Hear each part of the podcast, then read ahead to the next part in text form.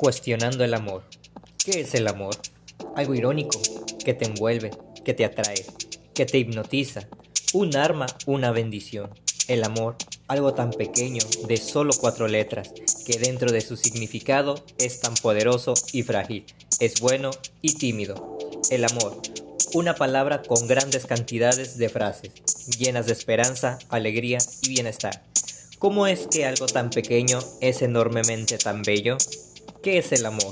Una ironía tan delgada, que puede ser alegre y triste a la vez, que es imposible vivir sin él.